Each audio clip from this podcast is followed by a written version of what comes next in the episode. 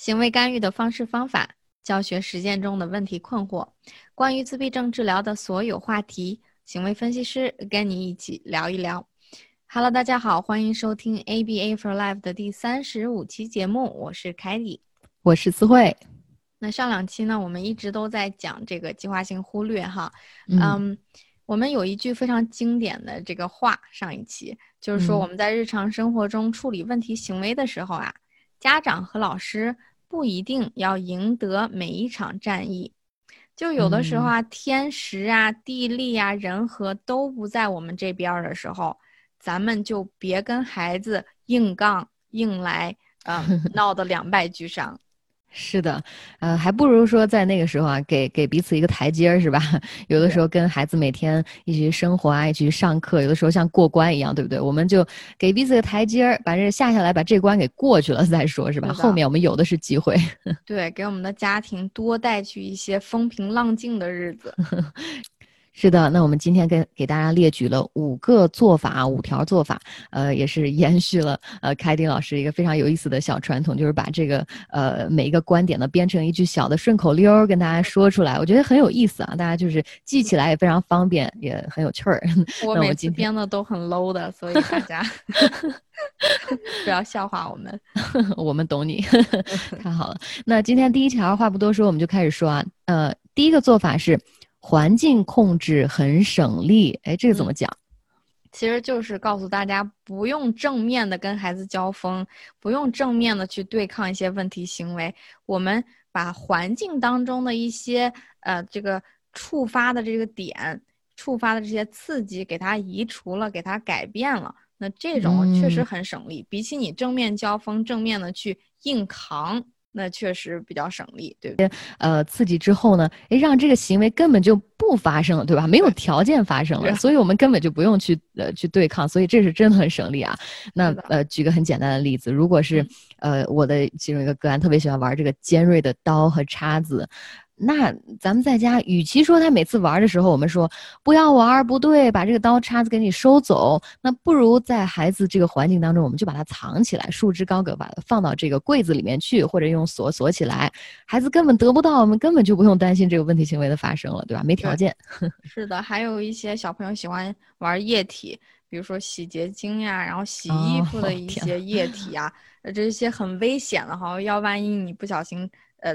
碰到嘴里的话，所以我们把这些东西藏起来，好不好？家长说啊，藏起来他可以找到的，他知道在哪个哪个地方。那我们上把锁，好不好？所以我们真的是有的时候环境去控制一下，这这个问题行为就不复存在了。是的，那咱们再举一个呃课堂里的例子吧。如果说。呃，有两个小伙伴儿是吧？一一坐到一块儿，我觉得这个可能是我小学的时候吧，跟谁坐到一块儿的时候，特别喜欢说话。我不知道两个人哈，就是说不完的这种话。而且，但是你不坐到一块儿呢，就没得说，是吧？因为他跟别人可能也不熟，所以老师就会选择把你们这两个人啊分开坐。那这样根本就没有环境的条件让你们两个去开始这个话题说小话这个事儿。所以说这也是非常简单的啊，我也不用去纠正你别说话啦，这样我直接。别坐一块儿了，反正这个问题我也不用费劲儿，是吧？去处理。对，是的。那说起两个小朋友啊，有些二胎家庭，呃，小朋友经常为了一个玩具打架，或者 为了一个玩具闹矛盾。比如说，我只有一个小猪佩奇，爸爸妈妈不小心只买了一个哈，所以两个姐弟俩都特别喜欢这个玩具，所以经常为这个东西闹矛盾。而且，呃，那这个时候我们怎么办呢？要不然你就再买一个，如果买不到呢，把这个干脆也藏起来吧。啊，干脆都别玩了，是吗？对，玩个差不多的，两个人和和平平玩的这玩具，是不是？好，那这就是第一条，环境控制很很省力啊。第二条是分成小步做事情。嗯，这个怎么说？呃，我觉得这个还挺呃，怎么说？这个呃，很容易理解啊，就是像我们这个题目当中这个列举的一样，就是小步嘛，就是我们不要。把整个这个活动或者整个这个任务，我们一下从头做到尾，这因为这个时候有可能是孩子可能，呃，这个问题行为他就一直不断的在积累这个前面的这个发生问题行为的这个动机啊，不断一点一点一点去积累，到最后可能就有个爆发的瞬间。那不如说我们在这个过程当中，我们把它切成小段儿，分成小一小步一小步的，呃，然后呢，这个孩子可能更容易有一个中间有个调整，比如说。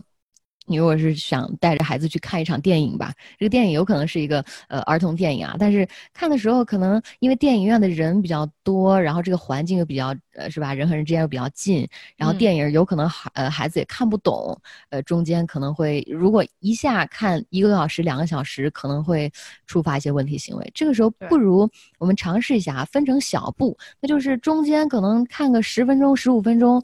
哎，我们就带着孩子出去，是吧？亲，呃，在走廊这个走廊的这个中间走走一走，来回的就是放松一下，然后调整调整，然后再回来继续看。然后这样的话，是不是就让孩子觉得，嗯，还好，反正也不会太久。对，我觉得这个例子很好。那是不是买票的时候，我们也在买这个靠边的位置，就是 经常出去去做准备？其实我们家长带孩子外出的例子很多，比如说去餐厅吃饭呀，参加。呃，小朋友的生日派对呀，这些人多的地方、比较嘈杂的地方，可能都是对孩子的一个问题行为的一个触发的一个刺激。嗯，所以我们都可以用刚刚像思慧说的这样子，我们呃，经常五分钟到一个安静的地方坐一坐，十分钟休息一下，不要让这个刺激一下就孩子扑面而来，而且要在这个环境里待好长好长时间。所以这样子的时间就呃，印证了我们的这个题目，分成小步做事情。是的，那这个小步除了刚才说到了一个很长的这个公共场合的这么一个呃这么一个活动啊，那还还体现在哪儿呢？就是我们在做教孩子做一件事儿的时候，有的时候你教孩子，比如说是穿鞋带儿，就系鞋带儿、穿衣服，或者是洗手这样的事儿，我们也要把它分成小的步骤。那我们也之前也讲过这个任务分析，对不对？T A，我们把它分成一步一步，第一步。我们能不能就是先，比如说找到这个洗手间，我们要去洗手的话，可能找到这个洗手池儿。所以说，我们不要害怕，呃，就说，哎呀，怎么办？这一小步也太简单了，这有什么教的呀？但是我觉得，只要一步一步来啊，方向对，我们绝对不愁，就是说大事儿咱们教不会。所以说，一定要就是说，呃，把整个这个任务。不要一股脑儿的一下全都教教给孩子，而是哎，咱们一点儿一点儿是吧？咱们今天咱们就学第一步，找到咱们洗手池，找到我们就得奖励，然后第二步再慢慢的加这个步骤啊。我觉得分成小步，孩子更更清晰每一步到底该干嘛，而不是很混乱是吧？整个这个过程我我也不知道要该干嘛，所以我觉得呃不仅仅是一个活动当中啊，在这个教孩子一个新的技能的时候，也要分成小步做事情啊。这是今天讲的第二条，嗯。那今天咱们要谈的第三条呢，或者第三句话是什么呢？是火眼金睛看信号。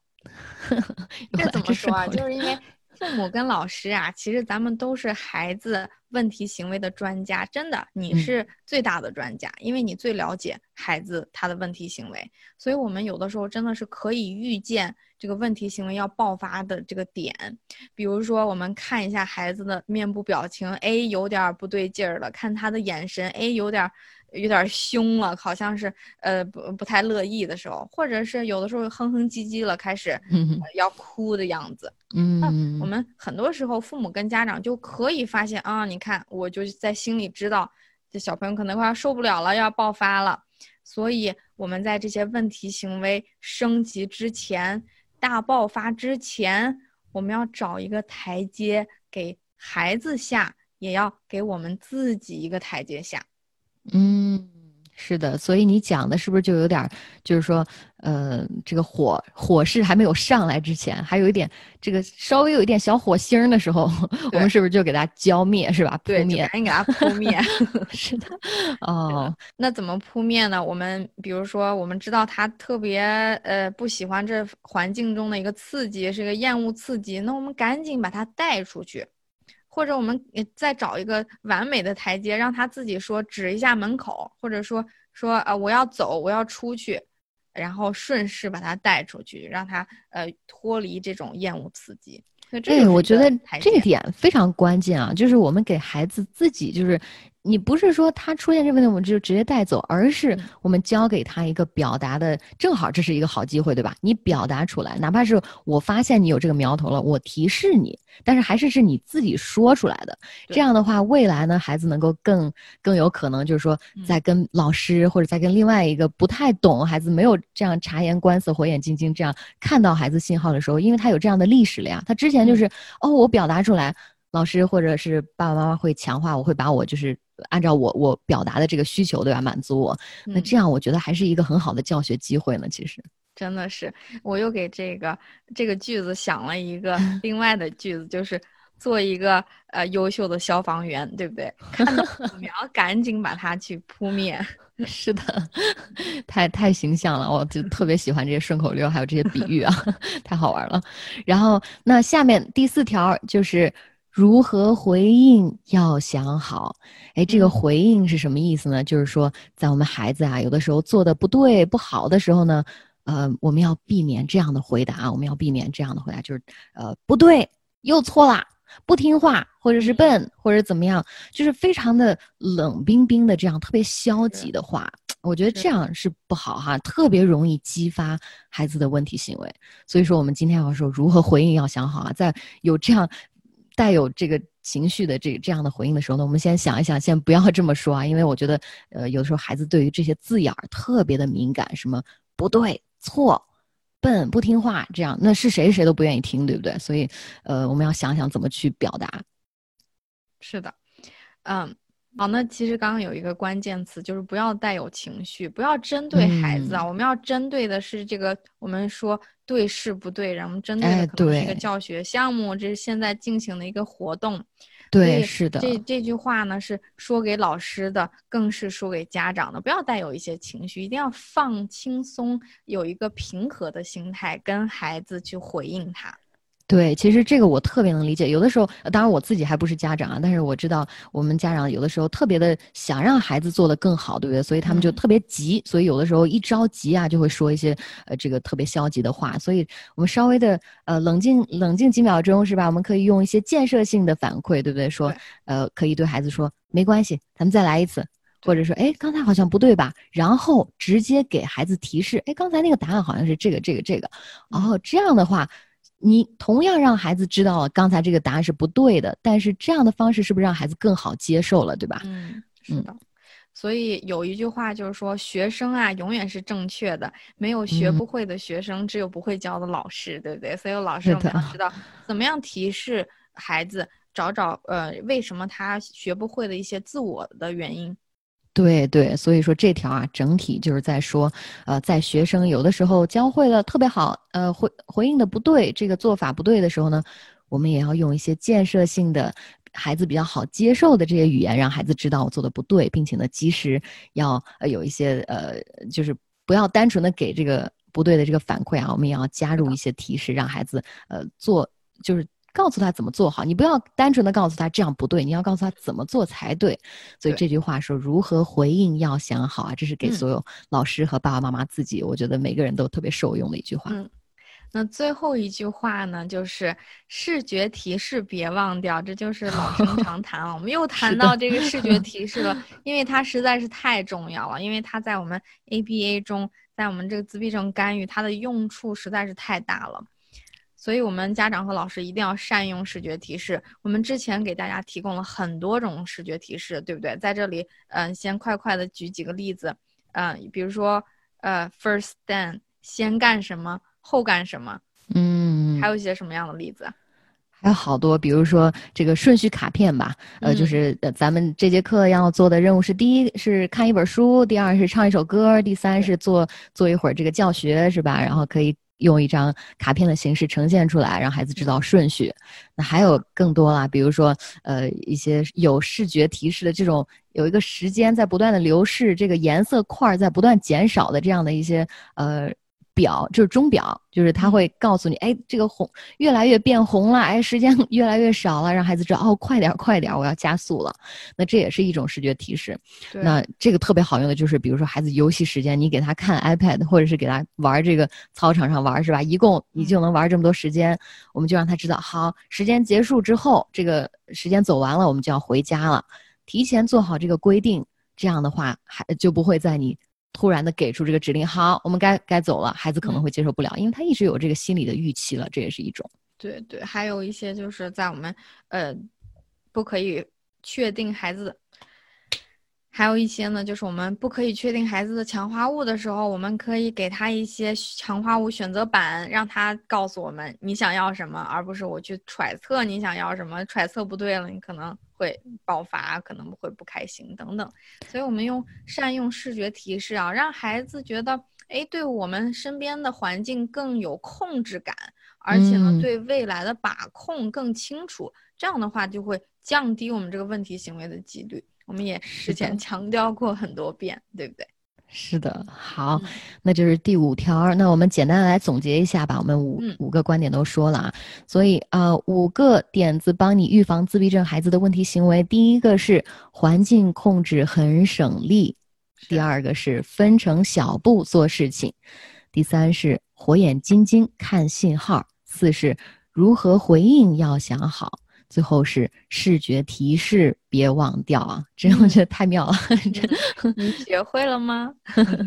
好，那如果啊大家也特别喜欢我们我跟凯迪每次这个聊天的主题或者我们的节目，也欢迎大家订阅我们的频道啊！可以呃在这个节节目的这个旁边点击一下订阅的按钮，这样的话我们的节目的更新啊你都可以第一时间收到。我们尽量保持每个星期至少跟大家见一次面啊！是的，是的，尽量好，但不保证。那也欢迎大家把我们的节目呢推荐给你身边的老师呀、家长呀，还有需要的人士。嗯，好嘞。那我们这期节目就是这样了，我是思慧，我们下期再见，拜拜。